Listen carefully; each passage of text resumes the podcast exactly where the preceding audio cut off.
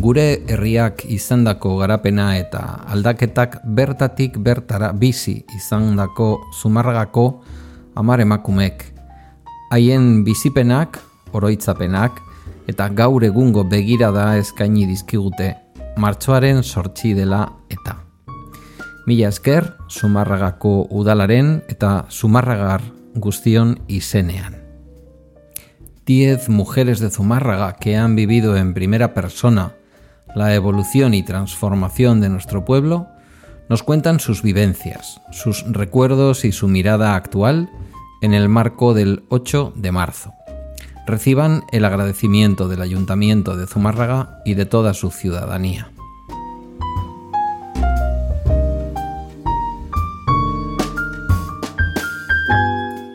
Zumárragako emakumeak.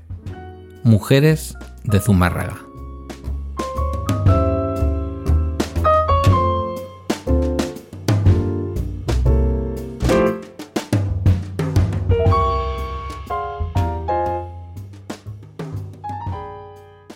Te llamas Puri Espósito Paloto. y naciste en Torre de Santa María, Cáceres. Tienes 88 años, vas a cumplir 89 Claro, este año. Ya lo que me queda así es. Ujú, Naciste en 1932 y viniste hace unos 65 años a Zumárraga. ¿Será eso, no, Maite?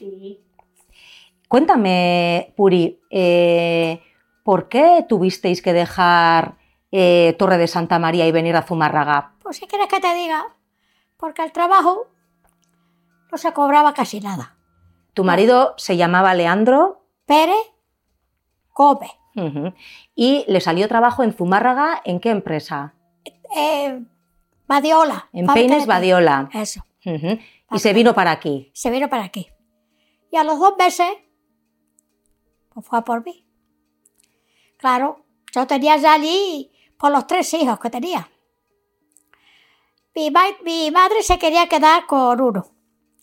La abuela se quería quedar con el otro, con la otra, con la niña. Y yo me tenía que venir con, Rod- con, con Nelly. Con Nelly me tenía que venir. Yo dije que no, que si yo me venía me tenía que traer mis hijos por delante. Y así lo hicimos. Uno chiquitito, además, con Por- 40 por- días. 40 días. Venía la cuarentena, que era Eli. Y así vinimos en el tren. Vinisteis a Zumárraga en tren, aquel Sí. viaje en tren con tres niños pequeños Sí, sí. y vuestra primera casa, por así decirlo, fue en Aguiña, en el barrio de Aguiña, en el caserío de Alcíbar. Archiva, sí. ¿Qué, qué tipo de casa era? ¿Cómo recuerdas aquello, Puri? Aquello era. O te metían el ganado. Las vacas o las ovejas o, lo que tuvieran. Así. Teníamos un pilón grande, yo vivía en el primero, claro, era un pasillo, el primero. Había más casas, abajo, la de la Teresa y todas esas estaban abajo. Pero son las primeras. Había un pilón grande, allí lavaba a toda la gente. Teníamos un. Me había llevado Leandro un canasto, ¿cómo se llamaba? Capazo no era, de esos busés. Bueno, pues claro, para el niño, para, para Eli, el pequeño, el de 40 días.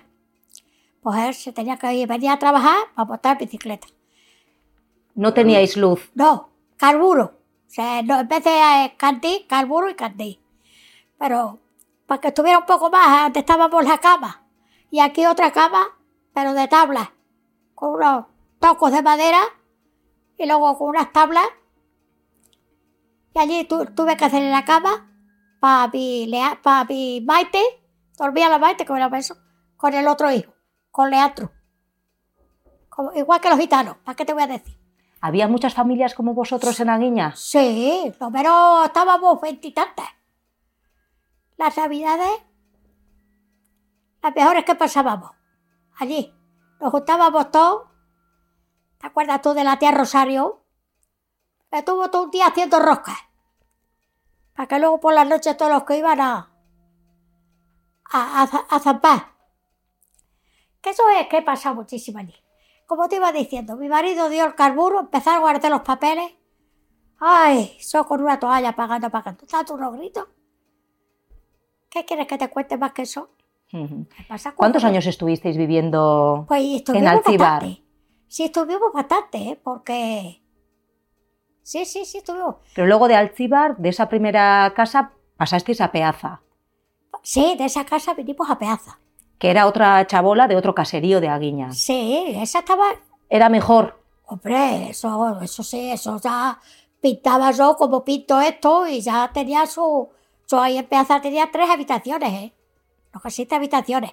Su pasillo y el bate así de frente y la cocina a la izquierda. Pero allí siempre las puertas abiertas. No como aquí que tienes que cerrar y esto. Te ibas a lavar al río, lo echábamos y la llave. Abierto. Y bien, yo de allí, muy bien, estuve de allí muy bien. Cuando vine de aquel sitio ahí, cuando había venido a, al Martinete. Ahora, de que vine de ahí a Guilleta, que ya Porque luego de Peaza os, Ay, os ah, bajasteis ah, a Guiñeta y estuvisteis en el caserío Izuquiza. Uy, para mí ahí me costó venirme, ¿eh? pero bueno, pagaba la misma renta que pagaba ahí, que vine de renta y estaba aquí en la calle solo por quitar a los chavales de la carretera con bicicletas y, y esas cosas nos vinimos. Y aquí, muy bien, pero yo en la guilleta estaba en la gloria. ¿Cuántas veces dijo en la itá? Cago en la más. Si yo conozco antes a Leandro y su, su mujer, no la más, la otra, la, Dice, la riendo en el piso desde un principio a Leandro. Si se hubiera querido comprar a Leandro, la Ita estaba dispuesto a vendernos uno del de arriba. Con los de las chabolas y con los de los caseríos. ¿Cómo Muy era bueno vuestra relación? Muy bueno, nos llevábamos todos como si fuéramos todos, todos, todos, todos en familia. Muy bueno, todos, todos, todos. Nos llevábamos de maravilla. A pesar de las condiciones en las que vivisteis en aquellas eh, casas chabolas, ¿tienes buen recuerdo de aquellos años? Sí tengo muchos recuerdos y lo único, la pena que tengo es esa, que de todos los que hemos vivido por allí, yo creo que la única que queda ya soy yo, ¿eh? ¿Cuáles eran tus trabajos diarios en la chabola? ¿Cuidar a, los, a tus hijos? Yo como una reina. Yo como una reina, que es decir, yo que tenía un marido, que no sé si habrá otro, es que no los hay. Que es que como el mío, no es por nada, es que no los hay. ¿Cuántas horas trabajaba en la, en la fábrica, fábrica. tu marido? No, normal. Normal. Trabajaba, no, trabajaba relevo. Y ese hacía peine. Uf. Y por eso te digo, yo a comprar no venía nunca. Él llevaba, venía a, a- a trabajar. Hacía su lista de lo que yo le decía que tenía que traer. Comprábamos ahí en la tienda, en la calle arriba. Una tal Mari Carmen que vivía ahí, esa gente tenían tienda. Llevaba la cesta de todo. De todo. ¿Pero qué? Según había cobrado, pagaba lo que había llevado la semana pasada. Volví a, volví a hacer la compra, la quedaba de ver hasta la otra, hasta la otra semana.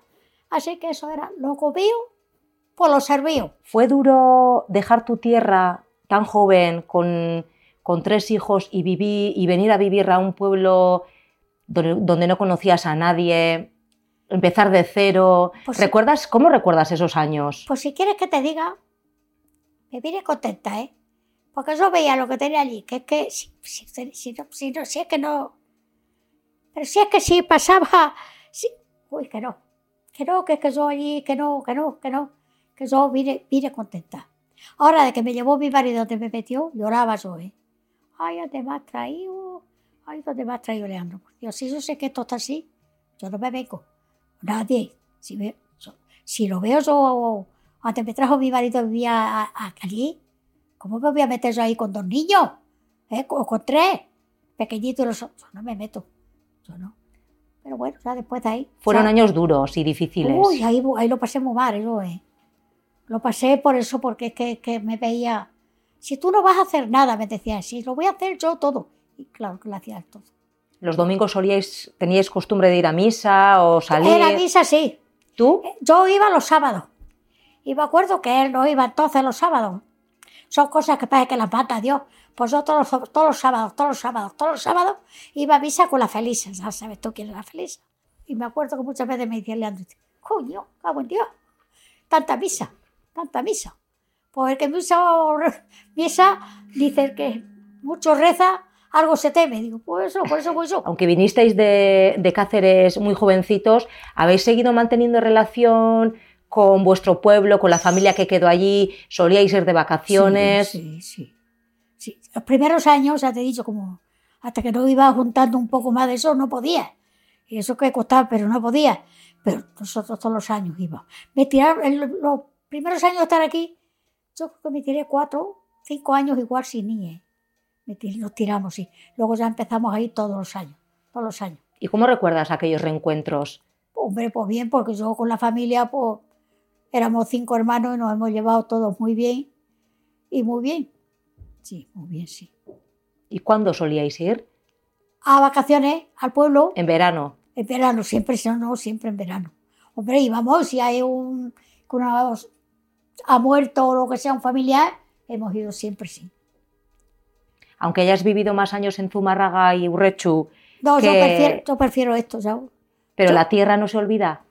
La tierra tira. La- sí te- a mí sí me tira, ¿eh?